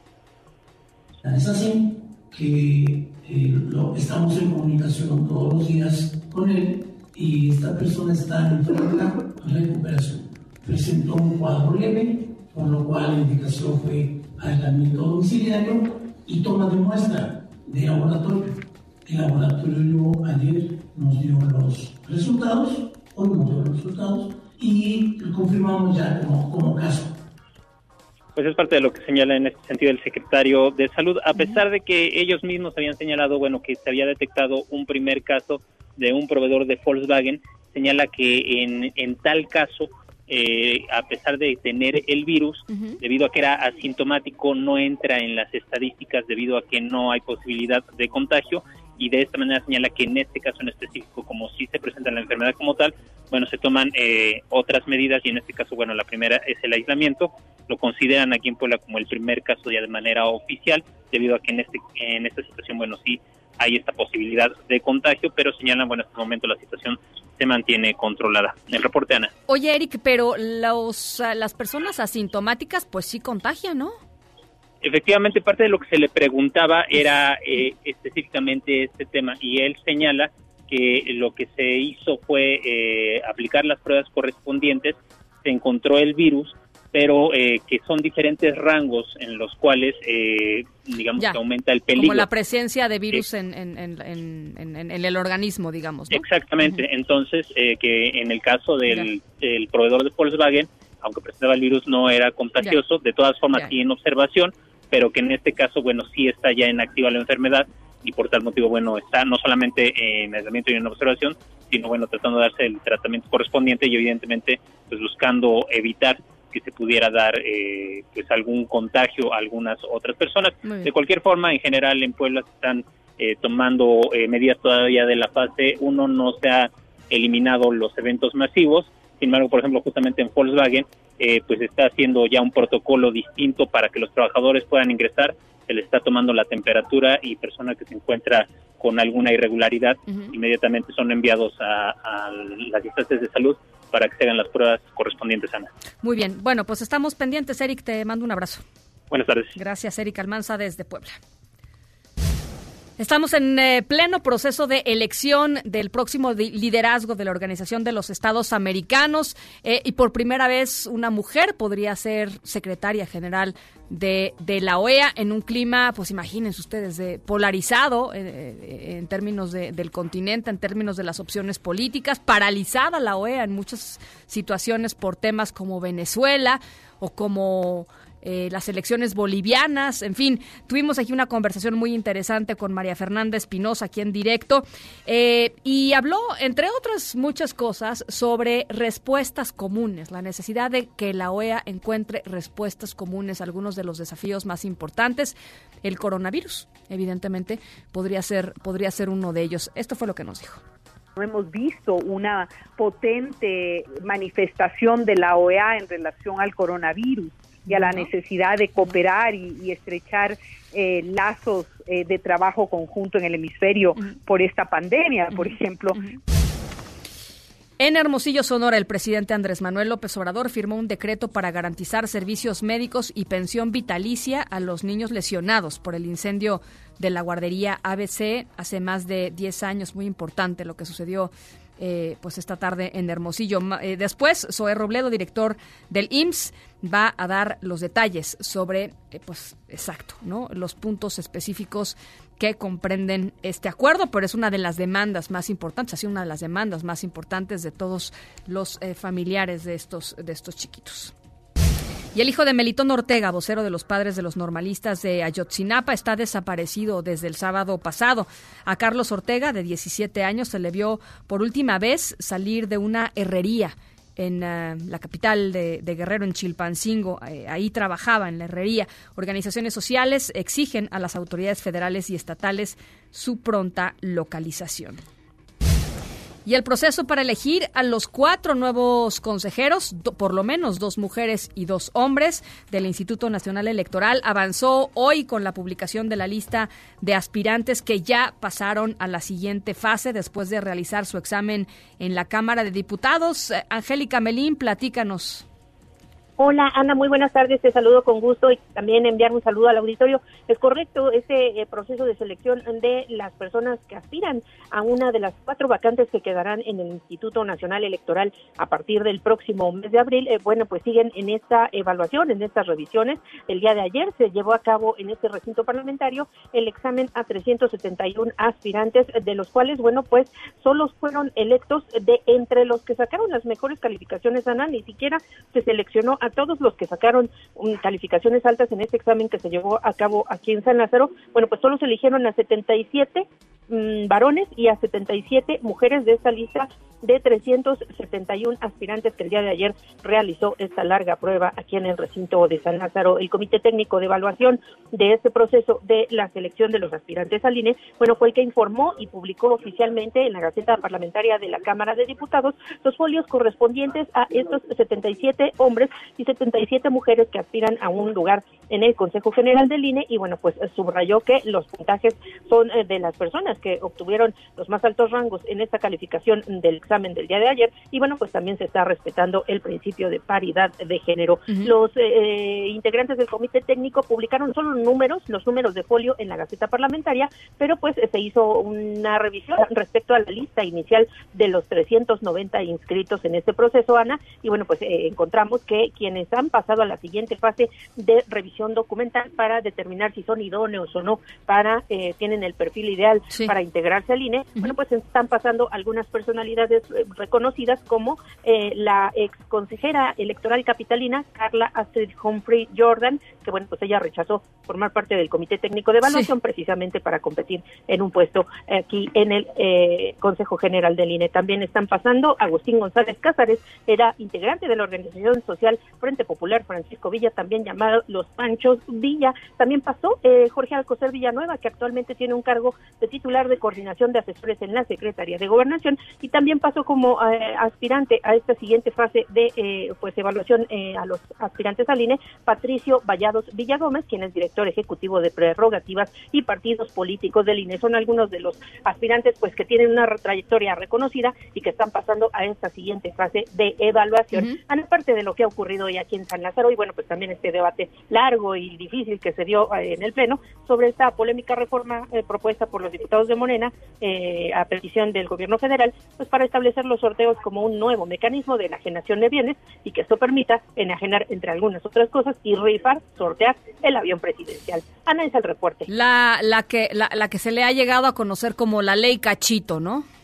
Se aprobó ya, eh, fueron eh, 291 votos por eh, mayoría aquí en el Pleno de San Lázaro, hubo 143 votos en contra, esto que se ha aprobado aquí en la Cámara, pues se va a ir a discusión al Senado de la República, hay que ver si también pasa allá, y bueno, pues en este debate en el que los diputados de Morena iniciaron diciendo, incluso la propia diputada encargada de fundamentar este proyecto, Ana, dijo que no tenía nada que ver con el avión presidencial, pero en esta discusión que se alargó por tres, cuatro horas aquí en San Lázaro, todo fue alrededor del avión presidencial. Incluso escuchamos parte de lo que dijo en este largo debate el, vicecoordinador del Partido del Trabajo, el diputado Gerardo Fernández Noroña, quien confirmó que esto sí tiene que ver con el avión presidencial y los cachitos de esta rifa que está armando el gobierno federal. Escuchemos al diputado Noroña. Adelante.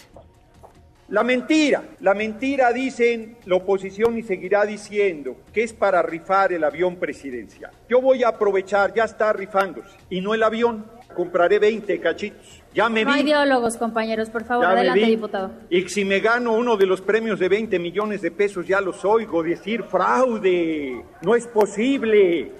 Así que sí, sí tiene que ver con el avión presidencial. El diputado Noroña ya se vio, ya compró sus cachitos y bueno, pues en este debate la oposición calificó esta reforma como una clara ocurrencia del Ejecutivo Federal, un intento, incluso dijeron los legisladores de- del PAN, del PRD, de Movimiento Ciudadano y del PRI, de verle la cara a los ciudadanos, porque el avión no se puede enajenar como quiere el Ejecutivo Federal y porque, eh, bueno, pues eh, si ya se pagó por este avión presidencial, ahora los ciudadanos que compren estos cachitos de loteriana van a volver a pagar por el mismo avión para que el Ejecutivo Federal utilice el recurso que se va a generar con esta rifa que ya está en marcha prácticamente, pues eh, para que se compren insumos para el sector salud y así los ciudadanos pagarán un doble por esta eh, pues polémica rifa del avión presidencial y ya esta ley que bueno pues justificará precisamente este mecanismo del sorteo como un método de enajenación en nuestro país. Ana es el reporte. Prioridades, prioridades, Angélica, prioridades.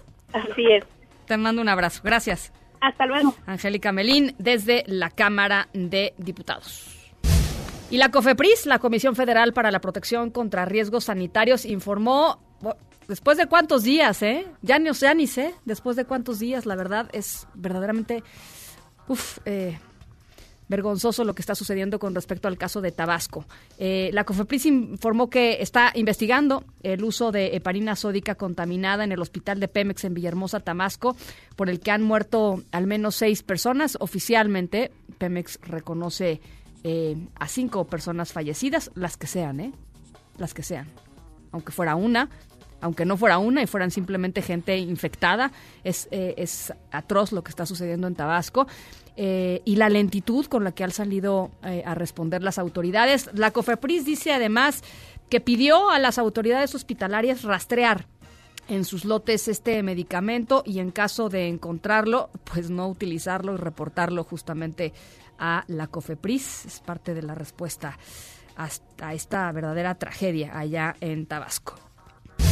Y se prevé que el próximo lunes 16 de marzo se reanude el servicio en las cuatro estaciones de la línea 1 del metro, afectadas por el choque de dos trenes eh, la noche del martes. La jefa de gobierno, Claudia Sheinbaum, descartó remover a la directora del metro, a Florencia Serranía, y pidió no sacar conclusiones adelantadas sobre la causa de este choque.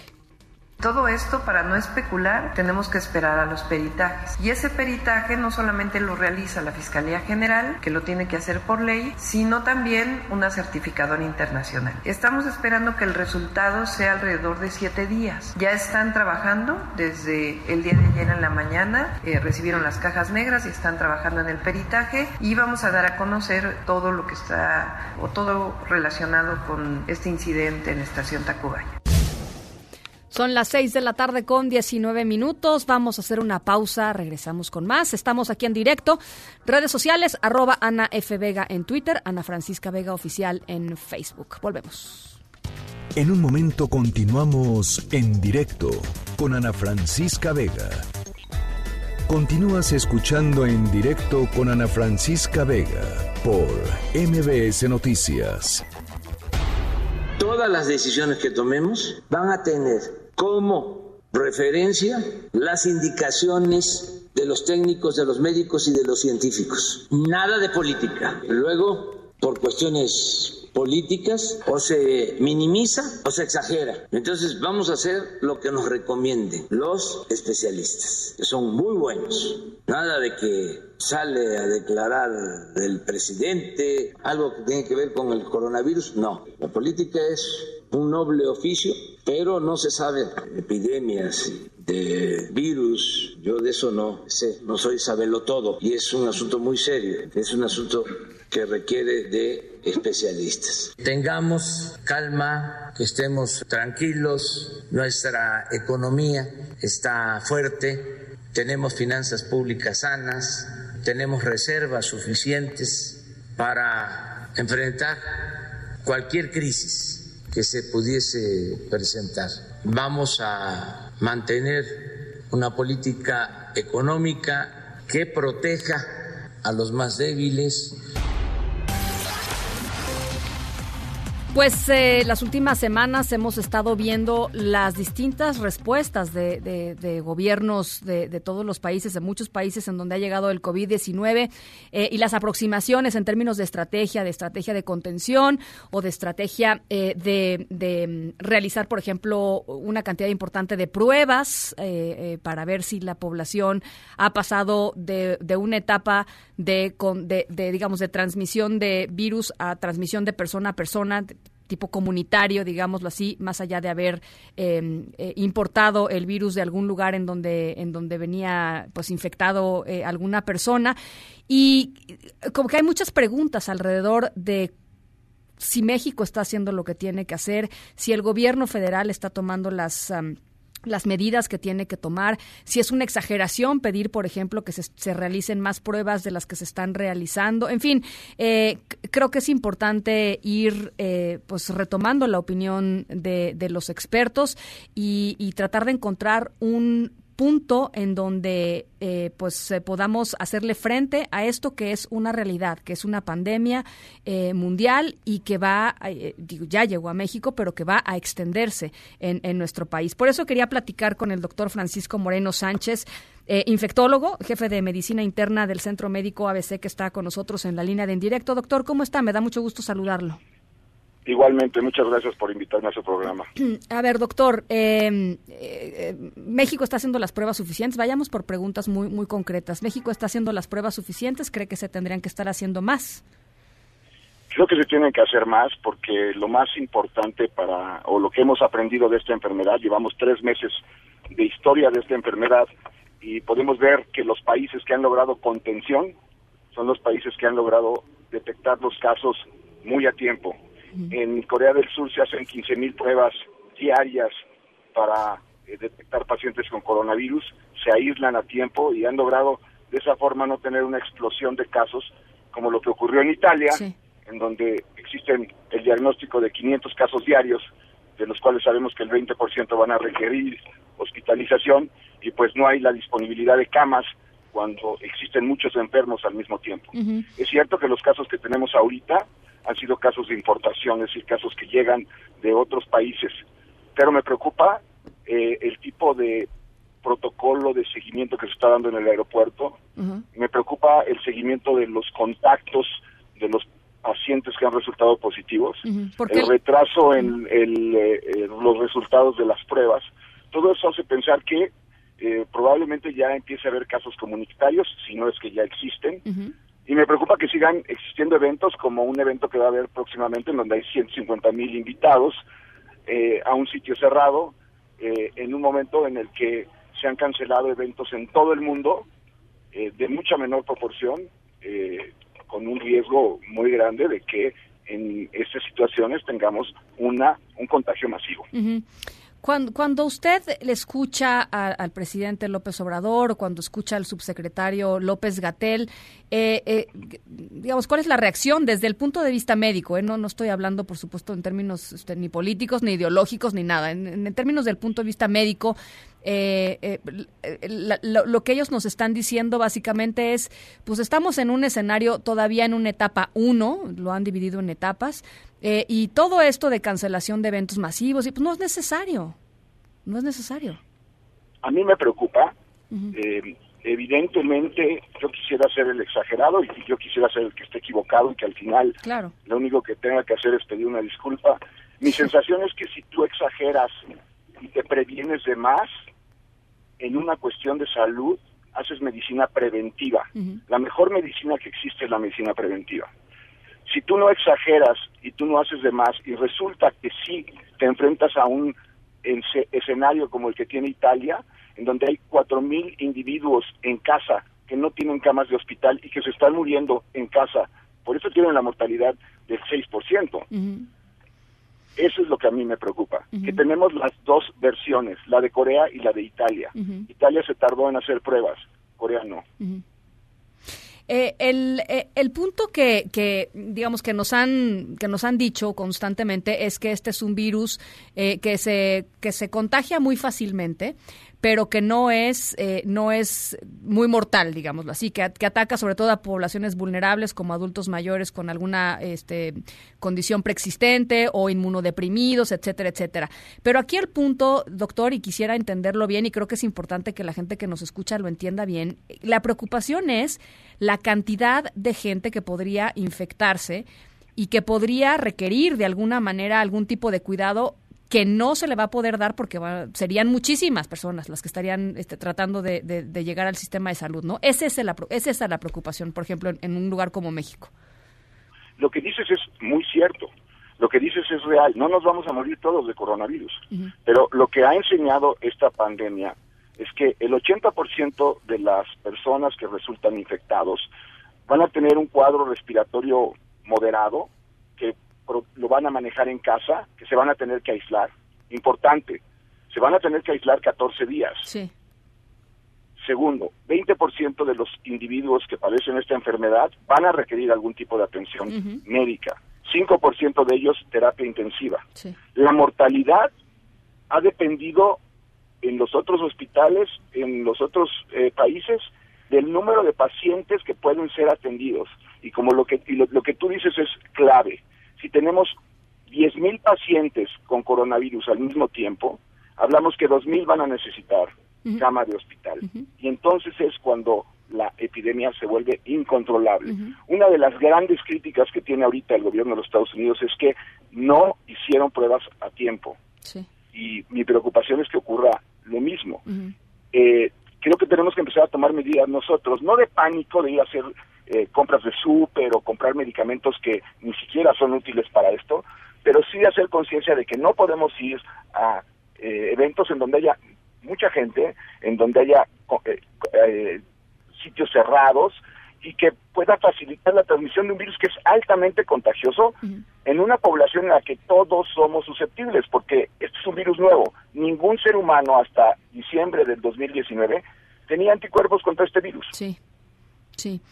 Ahora, eh, ¿qué, qué hemos sabido y qué se ha aprendido de, del virus en términos de su propagación? Hay por ahí eh, varios estudios de, de, crecimientos de crecimientos exponenciales. Hay también ahí una cifra de que, digamos, eh, eh, eh, eh, el número de gente contagiada en México eh, explotaría, digamos, a partir del 20 del 20 de marzo, que empezarían un incremento mucho mayor. ¿Qué nos puede decir al respecto, doctor? Lo que se sabe del virus es que tiene un rango de contagio. eh, Esta es una eh, tabla que se hace en base a que si tú estás infectado, a cuántas personas puedes infectar. Ajá. Evidentemente se hace en base a un modelo matemático y se calcula que este virus por cada persona infecta entre dos y tres individuos. Pero entiende que las situaciones de los países pueden ser muy diferentes. No es lo mismo hablar de una ciudad que tiene 800 mil individuos, que no tiene eh, sitios como el metro, en donde van a Claro. tener 23 millones de personas que se mueven y que conviven y que están eh, prácticamente a 15 centímetros de otro gran, eh, eh, De un gran, punto de eh, contagio. cantidad de gente y eso hace que la diseminación sea muy alta porque sabemos que el virus si tú estornudas, toses o eh, eh, ha- hablas puedes es, expectorar partículas del virus que pueden llegar a dos metros a la redonda de donde tú estás. Entonces, yo te puedo decir, sí, la, la tasa de contagio es de, de, una, de dos personas, pero si eso ocurre con una persona que está tosiendo en el metro, probablemente la tasa de contagio sea altísima. Claro, claro. Les ponía el ejemplo de lo que sucedió en un funeral en España. Eh, El, el estudio epidemiológico demostró que una persona que llegó a un funeral a España enfermó a 60 individuos. Entonces la tasa de infección de ese caso en particular es de 60. Ujú. Ujú. Sí, son promedios, ¿no? Este, y hay casos que son, digo, hay, hay gente que, que, por ejemplo, los políticos, ¿no? Este, estamos escuchando que eh, el primer ministro canadiense Justin Trudeau eh, se decidió eh, eh, aislar eh, y, y- hacer la cuarentena voluntariamente. eh, porque se empezó a sentir un poco mal, lo mismo que su esposa. Estos individuos que tienen contacto con mucha gente, que están en el abrazo, que están en el saludo, que están, pues son individuos que tienen evidentemente una capacidad de propagar el virus mucho más, mucho mayor. Claro. ¿No? Y creo que también ha habido ahí eh, evidentemente respuestas diferentes de gobiernos. Ángel- Ángel- Angela Merkel fue muy enfática en decir 60 a 70% de los alemanes nos vamos a enfermar de coronavirus. Está siendo, yo creo que muy honesta, no es alarmismo, es ser honesto y decir lo que puede pasar. Ahora, si nos vamos a enfermar 70% de los mexicanos, que no nos enfermemos en dos meses, porque entonces no va a haber capacidad de atención médica. Esa es, la clave de esto. Y en Singapur y en Corea han logrado disminuir la transmisión de la enfermedad, hacerla de alguna forma manejable. Administrarla, ¿no? Eh, administrar la tasa de contagios. Y para eso es este eh, eh, eh, justamente pues cancelar eventos masivos. Para eso es lavarse las manos. Para eso para eso es todo todo esto. Son son medidas que de alguna manera pues tratan de que de que no nos contagiemos todos al mismo tiempo pues no Exacto. La de, eh, las medidas dependen de detección temprana para que haya un aislamiento efectivo y que no haya contagio. sí. Eh, es triste decir que no tiene una mortalidad alta porque se van a morir nada más el 2%. Hablar de una enfermedad que mata el 2% de la población es hablar de una enfermedad grave. La influenza mata el 0.1% de la población. Es 20 veces más letal que la influenza. Y todos somos susceptibles a esta infección, a diferencia de lo que ocurre en la influenza, en donde si tú tienes eventos anteriores de influenza, tienes cierta inmunoprotección, tienes una vacuna y tienes un medicamento que te puede ayudar. Aquí no. Pues doctor, el panorama no, no pinta bien, ya, ya lo decíamos, el Vive Latino se va a llevar a cabo este fin de semana tal cual, ¿no? Este 150 mil personas se esperan. Eh, yo le agradezco mucho y ojalá podamos eh, seguir conversando sobre todos estos temas. Me parece que en las próximas semanas va a ser muy necesario. ¿no? Con todo, y te doy mi Twitter, es arroba dr Paco Moreno 1 y con todo gusto estamos en comunicación. Muchísimas, aquí te tengo ya, doctor Paco Moreno, aquí está, justamente. Muchísimas gracias, doctor. Eh, un abrazo. Te agradezco la invitación, gracias. Francisco Moreno Sánchez, infectólogo, jefe de medicina interna del Centro Médico ABC. En directo.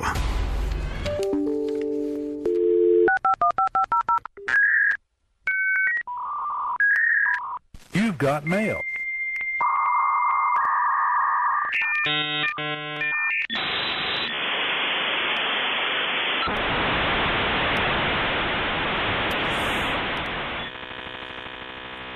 Bueno, eh, si, si, si, si buscas un- poco pues, después de la fiesta, si buscas rastrear eh, algunas de las cosas que hiciste, de pronto puedes entrar a tu correo electrónico y ver que, que, pues ahí hay algunos correos nuevos o sorpresivos. Eso le pasó a Peyton Hack después de la fiesta de Año Nuevo, que pues ya escuchábamos al principio del programa, pásame la botella y pásame la botella y él se divirtió como loco y después empezó a ver que su cuenta de banco cada semana iba bajando 5 dólares, no entendía por qué, entró a su correo electrónico, trató de buscar por ahí qué es lo que estaba sucediendo y al ratito les platico de qué se trata. Pausa, regresamos.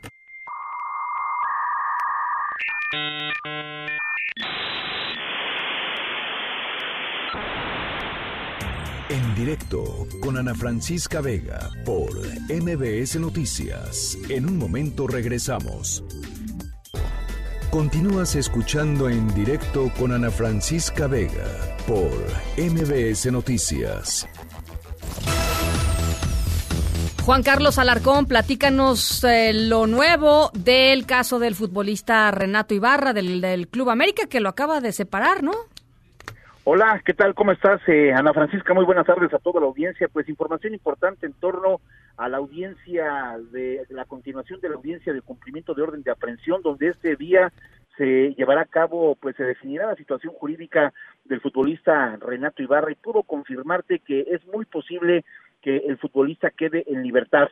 Comentarte que la esposa del jugador americanista se presentó este día al juzgado de oralidad y en este interrogatorio que llevaron a cabo hacia la víctima, pues ella mencionó que no recuerda que su esposo le haya golpeado, que le haya agredido físicamente, es decir, pues prácticamente estaríamos en un proceso de que lo exculpó de cualquier situación que pudiera eh, pues eh, pensarse o que pudiera presentarse en torno a esta acusación de tentativa de feminicidio y tentativa de aborto. Es decir, que la juez en este momento está pues considerando retirar ese esos dos cargos que son los que pesaban en contra del futbolista. Y una situación que es eh, verdaderamente pues eh, relevante en esta audiencia porque en esta comparecencia que tuvo Lucelli que es la esposa del eh, jugador americanista Renato Ibarra bueno, pues eh, nadie, ni el Ministerio Público sabía lo que declararía la mujer, lo que declararía la víctima, y ahora pues puedo confirmarte,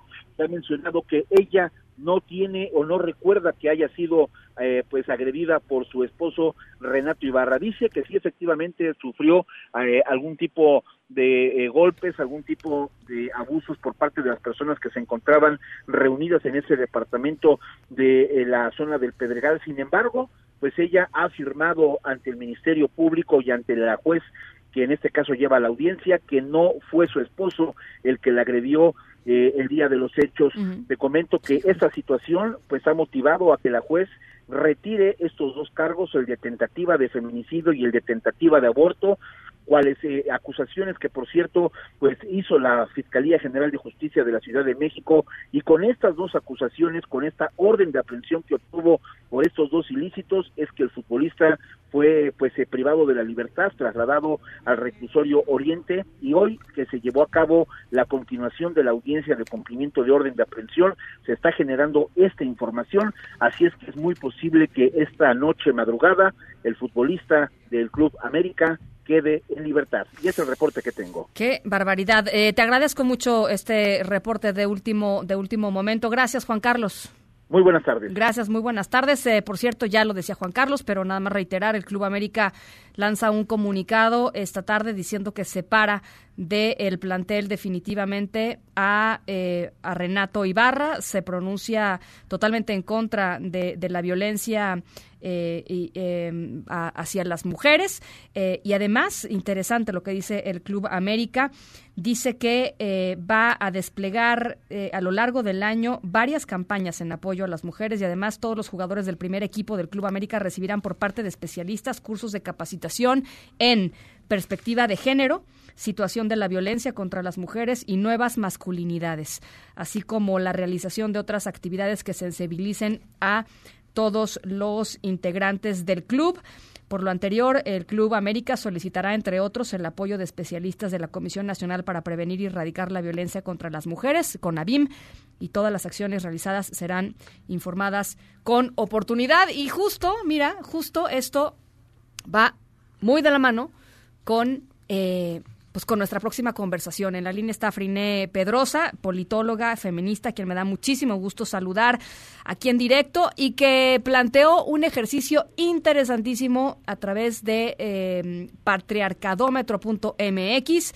eh, que tiene que ver con que los hombres puedan responder algunas preguntas muy básicas en torno a pues esto, así reconocen eh, el patriarcado, así reconocen eh, pues la, la toxicidad de algunas de las actitudes que fomenta el patriarcado eh, y a tratar de comenzar a tener estas conversaciones. Friné, ¿cómo estás? Qué gusto saludarte. Hola Ana, me da muchísimo gusto saludarte a ti y a todo tu auditorio de En Directo. Muchísimas gracias por el espacio. Nada que, nada que agradecer, Friné. A ver, platícanos un poco qué es el eh, patriarcadómetro y qué han encontrado hasta el momento. Pues mira, como perfectamente señalaste, este es un ejercicio que igual y si te cuento la historia lo, lo, lo colocamos mejor en contexto. Eh, estuvo pensado originalmente para empresas porque vimos reacciones un poco pálidas en ellas y un poco cosméticas y teníamos mucho interés, eh, las personas que hicimos el patriarcadómetro y yo, Abigail Martínez y después Salvador, eh, se interesó muchísimo en el ejercicio que hicimos originalmente para poder guiar a las empresas en qué acciones eran las las correctas y las que de manera sustantiva iban a poder impactar en un mejor clima laboral. Salvador, cuando le compartimos este material, que empezó por el material que ahora le- le- le- les compartimos a las personas en el patriarcadómetro, eh, eh, que, que- que- en el que describimos un poco la reflexión eh, que queremos con cada pregunta de las que hicimos. Y él dijo, oye, ¿por qué no hacemos esto una cosa en línea que permita que más personas puedan leerlo y no solamente se quede acotado al- al- a, a las personas que ven temas más de recursos humanos o asuntos corporativos. Entonces nos aliamos con PISU, y, y, y entre los cuatro creamos un ejercicio que es eso, ¿no? No es una encuesta, eh, no pedimos los datos de nadie, no estamos registrando los datos de nada. Lo que queremos es provocar, después del paro de 9 de marzo, una reflexión que nos permita atacar un poco el problema de raíz, ¿no? Que es, eh, tenemos embebidas en nuestra cultura un montón de estereotipos que muchas veces no nos permiten darnos cuenta que estamos actuando con violencia específicamente contra un grupo que ahora hemos visto, hemos tenido prácticamente que comprobar que, que hemos, eh, eh, las mujeres sistemáticamente recibido mucho menos eh, eh, derechos de los, de, de- de los que están escritos en la ley, a diferencia de los hombres. Eh, ¿No? Eh, Este tema que nos discuten con el ejercicio de, oye, pero siguen matando más hombres que mujeres, ¿no? Sí, siguen matando más hombres que mujeres, pero a los hombres los matan los hombres, a las mujeres los matan los hombres, y a las mujeres las matan con unas características muy particulares claro. que dieron pie al feminicidio, ¿no? Oye, Frine, a ver, platícame un poquito. eh, ¿Cómo han, eh, digamos, qué tipo de cosas han encontrado? Porque supongo que, pues, la gente ha ido entrando, ha ido respondiendo y ahí hay una, hay un tema de si eres aliado o si eres, ¿cómo es, eh, eh, macho en, o cómo es, cómo es la Si categoría? eres, si eres un, un, un aliado, eh, eres una persona que... Muy sea, consciente, eh, ¿no? Que, que, que este tema no le es nuevo, pues, ¿no? Porque para muchos lo que hemos descubierto es que es una sorpresa que hablemos de patriarcado y que hablemos de desigualdad y que, y que liguemos el, te- el tema de violencia, perdón, con el tema de discriminación, ¿no? Y, y, y, y, pues bueno, eh, nos damos cuenta que hay muchísimo que construir. Tenemos resultados muy interesantes. Machista en deconstrucción es la... es la- Machista en deconstrucción es el término Ajá. como mediano, O- alguien que le ha tocado el tema alguna vez, se interesa y ya actúa eh, de, de- de manera muy, muy, muy igualitaria eh, respecto de, de- de- del trabajo que realizamos las mujeres, que es mucho más. Y vocero del patriarcado, pues sí es como de, sí necesita un par de cursos, ¿no? Un par de Pues- lecturas. Pues sí, que además ahí necesita mucho recomiendan. cariño. Mucho cariño. Mucho cariño, porque Eh, yo creo que ese es el, el primer finding. Mucha Eh, Los comprensión. hombres se nos enojan. Ajá. Eh, les da gusto ser aliados, no les gusta ser machos en deconstrucción porque consideran que ellos ya están haciendo un trabajo y que se les debe reconocer. Y los voceros del patriarcado hemos encontrado que hay muchos que están muy orgullosos de serlo, lo cual está es- es- eh, eh, está perfecto si ellos consideran que no considerarse feminista está bien, está bien, que no se considere feminista está muy bien, ¿no? Lo que nosotros eh, eh, queremos un poco sensibilizarlos y esto va a dar pie seguramente a ejercicios mucho más eh, eh, elaborados, ahora sí ya más trabajados y no tanto como, como este juego con el que quisimos iniciar, eh, eh, es, es un poco más hacia los voceros del patriarcado, ¿no? Que, que, que son personas eh, que, que, tienden a, a- edades más complicadas, a, a- a- círculos sociales de- también más complicados de, de- de convencer, en que se permitan entender que pueden cambiar y que la definición de hombre va cambiando conforme a la cultura que vive uno en su época. Hay que, hay que modernizarse, ¿no? Hay que, Sí, hay que hay, hay que, hay que llegar a- al siglo XXI. Eh, pues ahí está el ejercicio en línea eh, para que pues lo sigan respondiendo y podamos platicar más adelante, Frine, de algunos de los resultados que ustedes tengan eh, más a la mano. Es patriarcadómetro.mx. Eh, son aliados, son...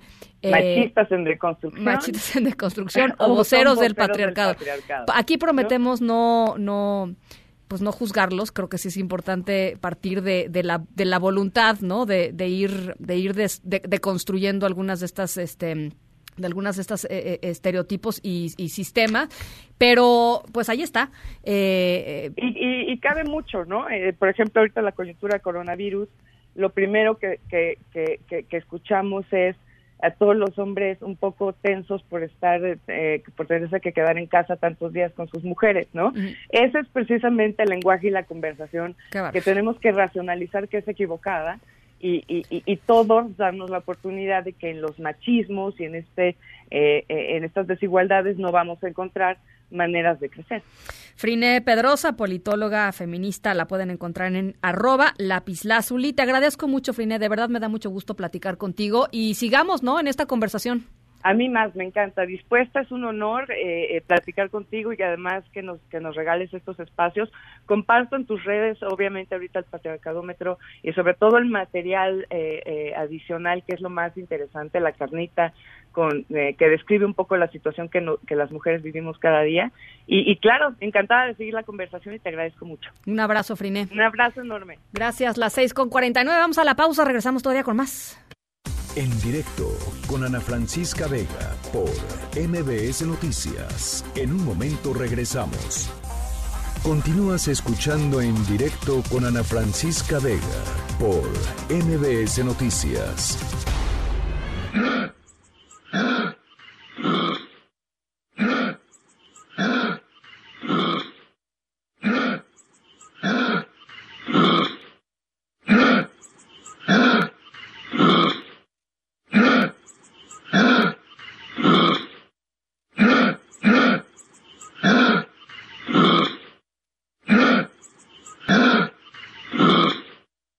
Bueno, ahí les va nuestra historia sonora de hoy. Esto que estamos escuchando no se oye rarísimo, pero es un canguro.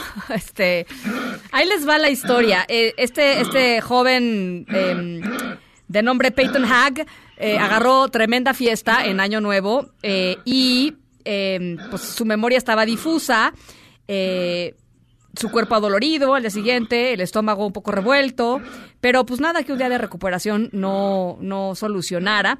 Pasaron los meses, la vida continuó pues sin mayores eh, contratiempos, pero después se empezó a notar que eh, cada rato, cada determinado tiempo, había cinco dólares menos en su cuenta bancaria y dijo, pues, ¿qué es esto, no? Se metió a revisar, ¿no? Al cabo de los meses que estaba sucediendo y resulta que encontró que el mismo 31 de, de diciembre de- del año pasado había un, un recibo y un pago recurrente porque Peyton en la borrachera, básicamente, decidió adoptar a una canguro hembra bebé, este, a través de una organización filantrópica, le descontaban cinco dólares semanales para pues el mantenimiento de esta, de esta pequeña canguro bebé. Eh, eh, en este rollo, ¿se acuerdan de los incendios forestales en Australia? Así es que, bueno, pues este se conmovió en la fiesta, ¿no? Se conmovió en la fiesta eh, y todo el mundo tiene su corazoncito y sacó la tarjeta y le iban cobrando cinco dólares eh, semanales. Eh, después de eso, después de que ya llevaba pues un, un rato de donar, eh, Peyton se dio cuenta que pues la organización no era muy confiable, así es que, eh, pero ya enamorado, digamos, de la causa, ¿no? Ya enamorado de la causa, decidió terminar con ese pago recurrente y hacer un pago recurrente a una organización que sí, 100% estaba destinando los fondos al rescate de canguros bebés en Australia. Así es que, pues ya saben, eh, si de pronto en alguna fiesta deciden sacar la cartera, por lo menos fíjense que la organización a la que estén ustedes donando sea una organización que efectivamente termine, termine ayudando pues a lo que ustedes quieran ayudar. Eh, él, él decidió ayudar a los canguro bebés. ¿Y ya nos vamos? Ya no dio tiempo ni de la agenda de Rafarse. Bueno, eh, trae cara de desilusión, querido Rafarse, desde allá. Bueno, eh, mañana, mañana, las 6.55, nosotros nos vamos a nombre de todos los que hacen posible este espacio informativo. Muchísimas gracias de verdad por acompañarnos esta tarde de jueves. Yo soy Ana Francisca Vega, se quedan como siempre con Gaby Vargas y después ya saben, charros contra gangsters. Pasen buena noche y nos escuchamos mañana. MBS Noticias presentó En directo con Ana Francisca Vega. Información para todos. Este podcast lo escuchas en exclusiva por Himalaya. Si aún no lo haces, descarga la app para que no te pierdas ningún capítulo. Himalaya.com